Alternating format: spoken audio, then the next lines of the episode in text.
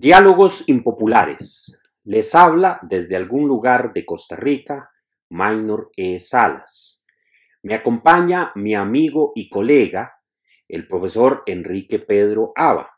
El tema de hoy es, ¿se puede discutir racionalmente con algún provecho intelectual en las redes sociales?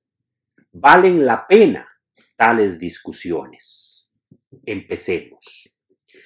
La comunicación social ha cambiado radicalmente en los últimos años.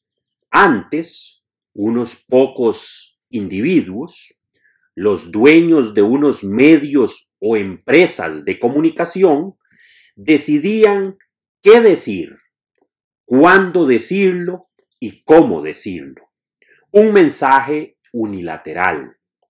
La mayoría de personas actuábamos simplemente como receptáculos pasivos de un discurso centralizado y controlado.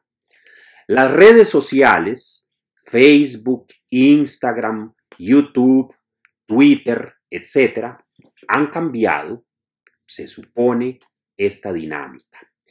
Ya no solo hay uno o unos pocos emisores que controlan y articulan un solo discurso para una inmensa mayoría, sino que esa mayoría puede elegir qué y a quién escuchar, al menos por principio. Aunque los grandes medios tradicionales de comunicación continúan intentando controlar y manipular las opiniones de muchas personas, engaños y mentiras incluidos. Existe la posibilidad teórica de evadir parcialmente ese control mediante la interacción con otros sujetos iguales a uno, con los mismos intereses y compartir así información y conocimiento. Es dentro de este contexto que las redes sociales han empezado a generar discusiones y debates intelectuales, académicos, que hace unos años era solo posible escucharlos en una universidad o en algún centro o instituto de investigaciones. Cito unos ejemplos, el debate entre autores reconocidos internacionalmente como Jordan Peterson y Slavoj Žižek o los exaltados debates del economista argentino Javier Milei o los de eh, Axel Kaiser o los de Roxana eh, Kramer. Más recientemente, el polémico debate entre dos youtubers muy reconocidos, Agustín Laje y Gloria Álvarez a propósito del aborto, el cual generó un enorme movimiento en redes sociales.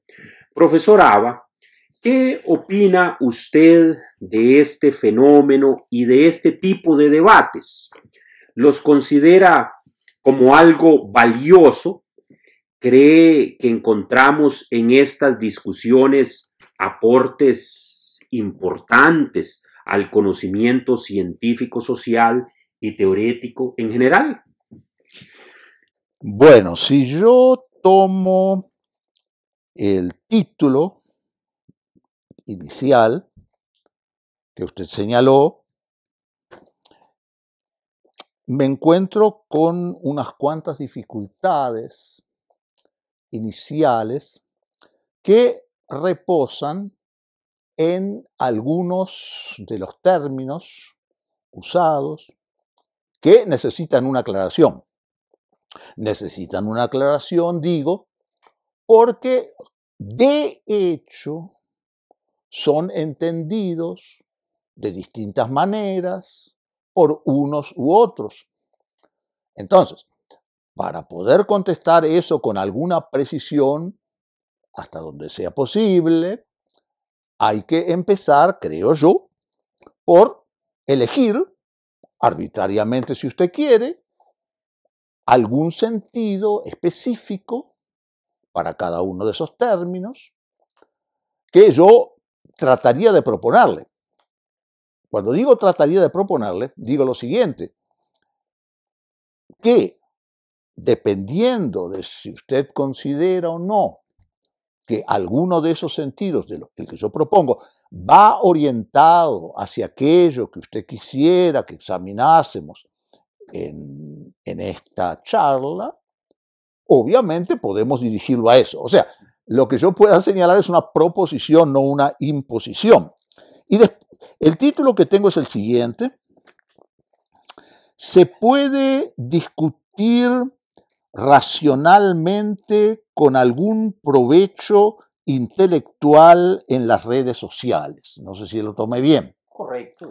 bueno, ahí tenemos por lo menos cuatro términos que no son obvios. El primer término, se puede. El segundo, racionalmente. El tercero, provecho. Y el cuarto, intelectual. No son nada obvios ninguno de ellos. Por otra parte, usted complementa, complementó esa pregunta señalando si ese tipo de discusiones, que usted sí indicó concretamente sin definirlas, pero basta con los ejemplos que usted señaló, sabemos de qué se trata, si ese tipo de discusiones es valioso y si aporta algo importante, supongo que, que querrá decir desde el punto de vista científico o en general intelectual. Empecemos entonces para ver, capté concretamente, capté bien su pregunta. Sí, digamos, eh, yo creo que cuando se habla de eh, redes sociales o de Internet, habría que distinguir, y en eso usted tiene razón, habría que distinguir dos planos. Eh, la utilización de las redes sociales como un foro en el cual muchas personas, yo diría que las, una gran mayoría, comunican simplemente sus intereses personales, comparten con amigos, eh, publican sobre sus actividades eh, cotidianas, etc. Pensemos en el uso que le da la mayor parte de personas a Facebook o que le dan incluso a YouTube o más recientemente una red social que ha ido eh, en crecimiento, TikTok. ¿no? Es un uso donde la dimensión personal es la que priva. Ahora bien, yo eh, quisiera no discutir o no conversar con usted sobre ese aspecto, sino sobre otro uso, llamémosle así, que se le da a las redes sociales, que es el de discusión de ciertos temas de relevancia académica o eh, llamémosle teorético, teorético científico o teorético social eh, en general. Eh, por eso me valí de unas ilustraciones que si bien es cierto, eh, puede, uno podría entrar a, examinar cada una de esas discusiones, pero cité debates específicos, quizás para orientar o encarrilar, profesor, en ese sentido la discusión, como el debate que se dio entre Peterson y Zizek. Eh, es a ese tipo de discusión al que yo quisiera que enfocáramos eh, la conversación con una pregunta que, si, si quisiéramos plantearla aún de manera más concreta, sería la siguiente. ¿Le parece a usted provechoso intelectualmente eh, un, debate de esta naturaleza, un uso de la, Internet y de las redes sociales de esa naturaleza? Eh, bueno, me parece que está muy claro el ámbito al que se dirige su pregunta. Yo había señalado cuatro términos, pero me doy cuenta que si voy a intentar, aunque sea unas definiciones tentativas, estipulativas al respecto, para después tratar de entrar en la cosa, eso nos va a llevar demasiado tiempo. Entonces voy a dejar, por el momento, en suspenso la eventual ambigüedad que tengan esos términos, que se presentará o no se presentará según lo que conversemos. Y entonces voy a tratar de entrar directamente a esto último, provecho intelectual. Me voy a concentrar simplemente en eso, para empezar a tratar de contestar. Y por provecho intelectual voy a entender, ¿verdad?, que en un ambiente científico ¿verdad? El provecho, social es otra cosa, por, por, el momento me quedo en el intelectual, el social lo podemos examinar después.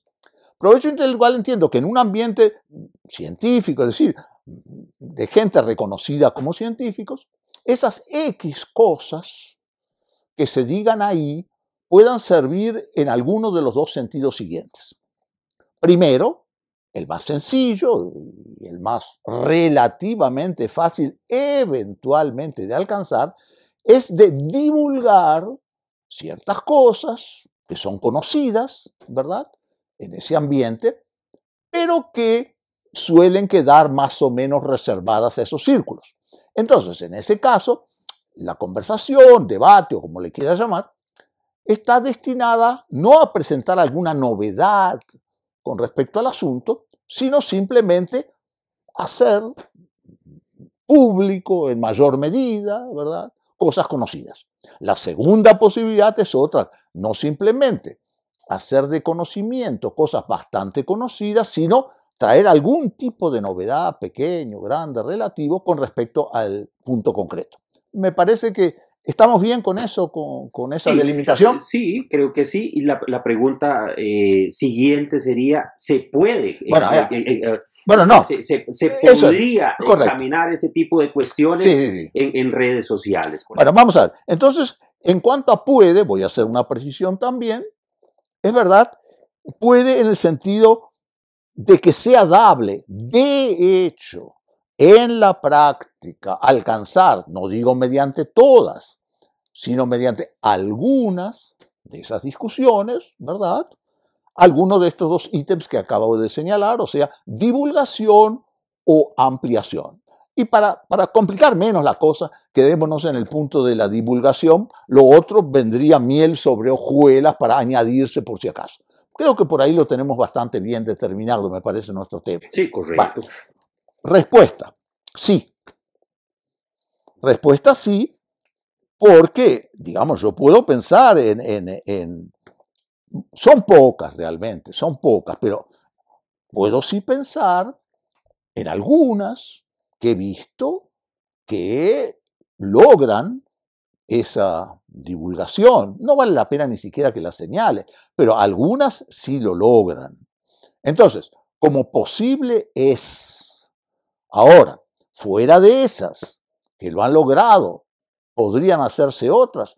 Uno en principio no ve, no ve una imposibilidad de que eso se logre. Ahora, la verdadera pregunta es a quiénes llegamos en el supuesto de que se haga eso, a quiénes llegamos y hasta dónde se puede eh, intentar eso. Esa es la pregunta. Ahora, yo no sé si usted desearía que Mm, ahora entrase en ese quién No, lo voy, lo voy a, digamos, a, interrumpir allí, profesor. Eh, básicamente esa dirección, dirección que usted adopta me parece interesante por lo siguiente. Se ha dicho, y es más o menos una, llamémosle, una tesis que, que, he leído por allí en diferentes fuentes, que se indica que el, las redes sociales e Internet cumplen una suerte de, de, papel revolucionario en la educación. El concepto que he leído eh, en alguna oportunidad por ahí se, se, hablaba de una democratización de la educación, por la posibilidad de llegar a un gran público. Eso es lo que se dice. Ahora, que eso sea así o que no, eso es lo que precisamente quisiera preguntarle a continuación.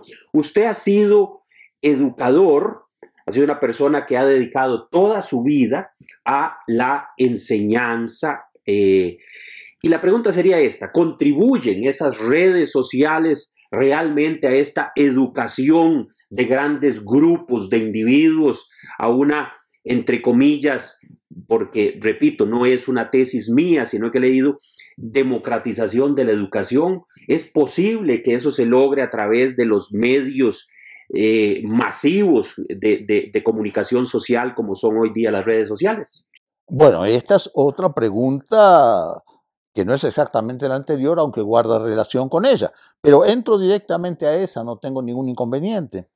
Eh, mi respuesta, grosso modo, no, salvo muy escasas excepciones. ¿Por qué no? Bueno, yo diría que de los dos lados de la mesa, los inconvenientes o los obstáculos, las dificultades, si bien no son del todo invencibles, son muy amplias y normalmente, por lo menos por lo que se ha visto hasta ahora, no daría la impresión de que puedan solucionarle. Me ubico entonces en los dos lados de la mesa. Un lado de la mesa es el educador, llamémosle así, el que quiere difundir esto, su pensamiento. Su pensamiento. Digamos democráticamente, ni siquiera voy a, voy a entrar a, precisar el, el, concepto. Digo, a mucha gente, pongámosle para... Correcto. A mucha gente, sin complicarnos mucho la vida. Y por el otro lado están los que reciben eso. Yo creo, por un lado, la dificultad está en esta. El acceso real, práctico, en cuanto a obtener grandes auditorios de gente de gran capacidad, tanto en el nivel intelectual como en el de la comunicación, que no es exactamente lo mismo, ¿verdad? Pedagógicamente hablando, eh, por lo que se ve hasta ahora, y más bien pareciera que en el futuro va a ser peor aún, es y cuenta con ínfimas probabilidades. Es muy difícil. Un contraargumento, profesor, disculpe la interrupción. Un contraargumento eh, se plantea ahora en este tiempo de pandemia, donde, por ejemplo, muchas universidades transmitían sus lecciones, conferencias, universidades prestigiosas estoy hablando, eh, de, grandes, digamos, de, académicos reconocidos formalmente al menos, de intelectuales de prestigio se supone, transmitían eso para un público abierto. Y durante la pandemia, uno de los efectos que se señaló es que eso llegaba o podía al menos por principio, llegar a una gran cantidad de personas, al punto de que no vayamos muy lejos. Se supone que yo podría, eh, digamos, eh, eh, ¿cómo se llama? Yo podría ubicar alguna de estas conferencias de un profesor de Oxford, de un profesor de, de una universidad alemana, de, de un investigador de una universidad en Estados Unidos o un centro de investigaciones o instituto y simplemente accesar a lo que esta persona transmite y comunica de manera abierta. ¿No es eso, digamos, una posibilidad que, habría que, valorar eh, y que se opone en algún grado a lo que usted señala de que eso sería ínfimo? Bueno, distingamos nuevamente los dos tipos de auditorio. Uno es el auditorio cautivo, llamémosle así, de las universidades, o sea, los que han, se han inscrito en una materia determinada y que reciben de este modo la lección. Bueno, a ese respecto hay que decir lo siguiente. Si el tipo de lecciones que daba ese X profesor ¿verdad? Más allá de que sean buenas o malas, el tipo de lecciones era de sentarse ahí frente a los estudiantes y hacer una conferencia. Obviamente no se ve que haya mucha diferencia entre hacerlo personalmente o presencialmente. Puede haber diferencias de detalle. Ahora, o virtualmente, querrás decir. Sí, sí, sí, sí, eso, es lo que quiero decir. decir no veo la diferencia entre estar sentado, salvo detalles, ¿verdad? Eh, impresiona más personalmente, pero digo, grosso modo, yo no veo mucha diferencia entre dar una conferencia presencialmente a un auditorio presencial que dar una conferencia por Zoom. Por, Zoom, por, por Internet, en fin. Usted ahí tiene la imagen y dice lo que tiene que decir. Ahí la diferencia es nula. Segundo punto, que todavía nos quedamos en el primero que habíamos dicho del público cautivo, los estudiantes. Correcto. Hay una segunda posibilidad de que se puedan plantear preguntas. Si simplemente es eso, plantear preguntas, tampoco veo una enorme diferencia o muy sensible entre que se haga presencialmente y o virtualmente. Entonces, para ese tipo de clases, lo que se llama la clase magistral, veo más bien una relativa ventaja de comodidad, aunque siempre comodidad en hacerlo virtualmente. La persona lo, lo, tiene en su casa, además lo puede grabar, puede parar la conferencia en cualquier momento. Pues sí, no, no ofrece grandes desventajas, por más que, digamos, la, presencia viva de las cosas tiene otro sabor. Entonces, en cuanto a ese primer tipo de actividad docente, sí, la virtualidad incluso podría presentar una ventaja. Ahora bien, cuando es otro tipo de actividad docente, es decir, una actividad docente donde, hay, donde, donde es constante el diálogo del profesor con los estudiantes, ya no es lo mismo. Si fuera con un solo estudiante, tal vez sí, usted puede hacerlo, por pero si se trata, ya no digamos de 50, digamos 15, 20, es tremendamente incómodo y no lo sustituye de ninguna manera. O sea que para este segundo tipo de actividad, no. Entonces creo que le contesté en cuanto al primer plano, o necesitaría alguna aclaración, pues después ahora pasaría al segundo. Sí, antes de eso, creo que eh, para complementar un poco lo que usted dice, eh, me parece que esta modalidad de, aunque la posibilidad existe, de llegar a grandes cantidades de personas eh, de manera virtual, parte de una premisa que no está, que no se saca a relucir generalmente, y creo que es un inconveniente, como usted lo ha, lo ha señalado, que es un poco el, el presupuesto que está allí es el siguiente que quien escucha es una suerte de, receptáculo pasivo, llamémosle así, que es aquella eh, que, desde los años 60 y 70, em, Paulo Freire, el, pedagogo este, que se volvió famoso en aquella eh, época, pero que podemos rescatar quizás el, concepto, eh, denominaba la educación bancaria.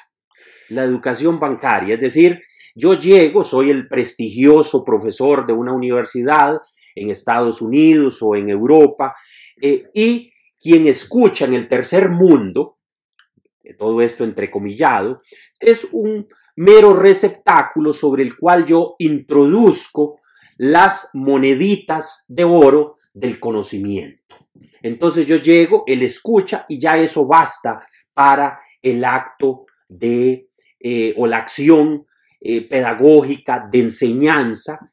Y entonces, claro, si adoptamos ese punto de vista valorativo, allí sí, uno diría, eh, el, gran profesor deposita el conocimiento y el resto de personas y de mortales se enriquecen con eso.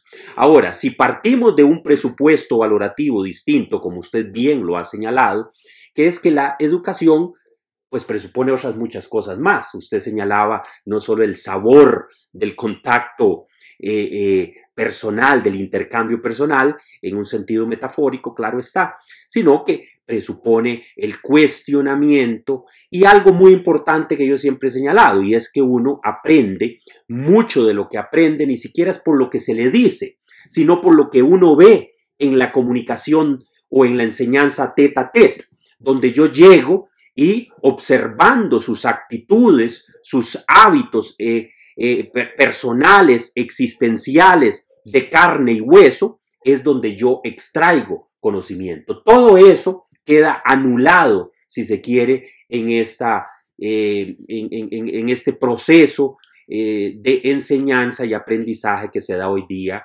o que se puede dar en redes sociales. Eh, bueno, vamos a ver, eh, creo entender que esto que usted señala todavía se mantiene en el primer plano al que me refería, porque si estamos...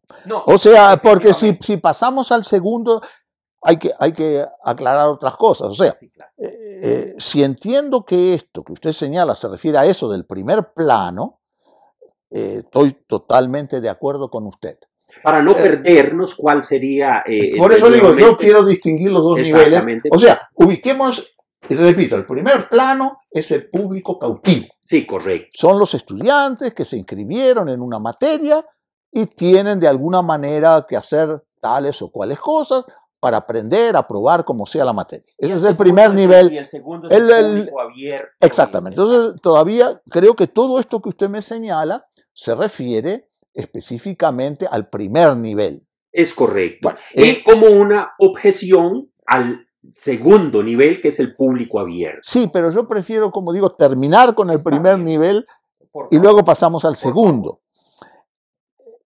Eh, porque no, no es la misma cosa. El primer nivel, insisto, lo que llamo el público cautivo, se da todo eso que usted señala.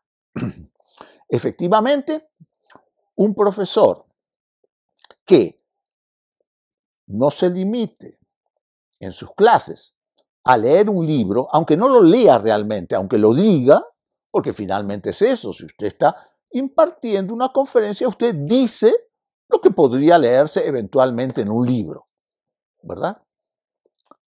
Para el profesor que no se limita a eso, y todo el mundo, por lo menos en principio, está de acuerdo que, que no debería limitarse, obviamente el medio virtual es tremendamente entorpecedor. O sea que es indeseable, diría yo. Lo deseable es la clase presencial con tales o cuales condiciones en cuyos detalles no entramos en la medida de lo posible. O sea, que desde ese punto de vista yo no tengo ninguna duda que es un tremendo empobrecimiento de la enseñanza, la enseñanza virtual. Más aún, hay una cosa de la que algunas veces ha hablado por ahí, que se llama el currículo oculto. El currículo oculto es eso que usted señalaba, lo que el profesor transmite como personalidad, ¿verdad? En sus actitudes, en la clase y en todo, en todo lo demás, para bien o para mal, ¿verdad? Que en un- una exposición virtual simplemente desaparece. O sea, que todas las virtudes, también tiene defectos, las virtudes del, del, de- del currículo, llamémoslo currículo tácito, la enseñanza tácita, lo que usted transmite, como muy bien decía, desaparece totalmente. Entonces, conclusión, en principio, salvo para los tipos de cursos que sean, eso, la enseñanza meramente magistral, es nefasto, creo yo, la, la enseñanza virtual, aunque podría ser, pero eso es otra discusión completamente aparte, un mal menor. Yo no sé si de esa manera hemos redondeado la primera, Eh, me la- parece el que primer plano. Si le parece, eh, eh, dirija su atención brevemente hacia el segundo plano, que Muy es bien. aquel, aquella, aquel público, aquella comunicación que se da ya no con, con, indi- con personas cautivas, que, que- que sí o sí tienen, por ejemplo, que escuchar lo que yo diga, o la conferencia que yo dé, o la clase que imparta, porque tienen que hacerlo obligatoriamente en una universidad o curso determinado, sino un poco el sentido de la red social, que es el, el- el- el- público abierto.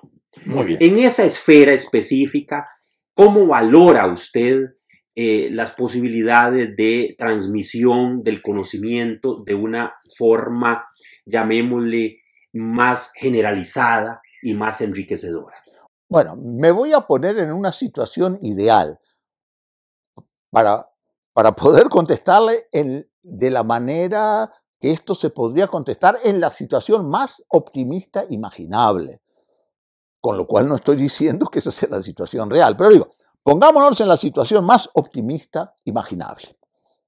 O imaginémonos, por ejemplo, que las clases son dadas por profesores más o menos ideales. No puede haber profesores. Las clases o conferencias o el- discusiones, el- el- debates, es lo que sea, sí. Bueno, los debates es un poco otra. Yo preferiría dejarlo un poco aparte. Aparte, sí. Lo de los debates porque es otro cuento. Las exposiciones, llamémosle así. Las exposiciones que pueden ser esto, las clases, ¿por qué no? U otras, ¿verdad? Que están dispo- estarían disponibles en Internet. Y repito, me ubico en la posición de los mejores profesores del mundo. Ya no, no, no, ni siquiera distingamos profesores mejores o peores. Aún así, aún así, creo que eso en la práctica es cuasi inocuo. Yo no digo que no pueda haber algunas personas interesadas que puedan aprovecharlo. Evidentemente sí, puede haber algunas. Pero esas algunas se encuentran con dos limitaciones. Primera limitación, enterarse de qué sucedió. Ya de por sí, eh, eh, con la enorme cantidad de cosas que hay en las redes sociales, usted prácticamente, la gente talentosa la descubre por casualidad. Esa es la verdad. Están los otros, los que son ultra nombrados, pero repito, ese es otro problema aparte. Usted la gente talentosa y por consiguiente lo que podrían aportar, lo encuentra por casualidad. O sea, que ya eso hace que en la práctica tenga que llegar a una ínfima minoría. Segundo, ubiquémonos en el público de redes sociales globalmente considerado. ¿Qué porcentaje puede uno imaginarse de ese público que pueda ya tener interés en la cosa. Yo no sé, no puedo decir ningún porcentaje, será uno en cien mil, no sé. Sí. Uno en cien mil. Es, correcto. Allí una, un, paréntesis, profesor. Se cree, el presupuesto valorativo que hay allí es el siguiente. Cuando se dice que eh, las redes sociales e Internet vienen a posibilitar un conocimiento mucho más amplio en todos los campos del saber humano, hay, hay, una premisa implícita allí que es la siguiente, que usted lo ha señalado muy bien, y es que las personas vayan a interesarse por eso. Pero pareciera más bien, pareciera más bien, que entre más, llamémosle, abundante, y eso sucede no solo en el campo de, de, de bienes, llamémosle, eh, inmateriales, sino también en cuanto a bienes materiales propiamente. Entre más abundante es un bien, paradójicamente, y bueno, sucede en la economía, menos valor posee. Menos valor posee. Entonces, ¿qué es lo que, eh, eh, y, o menos valor se le atribuye? en este caso para ser más precisos. O sea que entre más posibilidades tengamos nosotros, o en general, entre más posibilidades existan de que las personas puedan acceder a bibliotecas, a conferencias, a libros gratuitos que hoy día son, son abundantísimos. Usted puede encontrar obras completas de editoriales prestigiosas, etcétera. Bueno, pero la verdadera pregunta no es si eso está disponible, que ya sabemos que es así, sino la verdadera pregunta, como usted lo ha señalado, es cuántas personas se interesan por eso, porque el énfasis pareciera ir justamente en el sentido contrario. Ojalá podamos conversar luego de ese tema, eh, y creo que lo vamos a hacer en una grabación, en un podcast posterior. Más bien, parece que el, asunto no va en eh, el, interés por el conocimiento, sino en un interés por el espectáculo y otros tipos de, eh, de orientaciones. Pero entonces coincido en, ese aspecto. ¿Quería usted señalar alguna... No, es que es así, con independencia de lo que usted señala de la ley del valor, con toda independencia de eso, es que el hecho es que cualquiera lo puede comprobar en la práctica.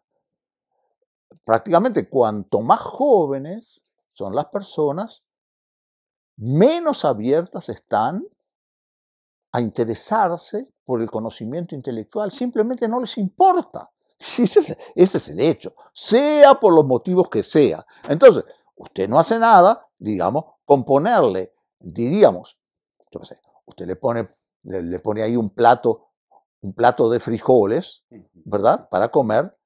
Si la persona no quiere comer frijoles, y si eso no le interesa, no le interesa para nada. Si lo que le interesa es le puede poner, valga, le puede poner un plato de caviar. Sí, claro, si no le interesa. si no le interesa, pues no le interesa. Entonces, eh, simplemente en la práctica, la democratización es inexistente. O sea, en abstracto existe la posibilidad, porque no es que no pueda usted encontrarlo ahí, pero punto uno, tiene que saber encontrarlo, lo que ya como decía, es un inconveniente. Pero punto dos, todavía mucho más, ¿a quién le importa? Claro. Termino quisiera terminar o ir cerrando, profesor, esta grabación con una frase de Humberto Eco para ver qué opina usted al respecto, qué opinión le merece. Decía Humberto, Humberto Eco en una publicación que circuló mucho en redes sociales, se hizo famosa la opinión eh, de este pensador que decía lo siguiente, las redes sociales le dan el derecho de hablar a legiones de idiotas, que primero hablaban solo en el bar después de un vaso de vino, sin dañar a la comunidad. Ellos eran silenciados rápidamente y ahora tienen el mismo derecho a hablar que un premio Nobel.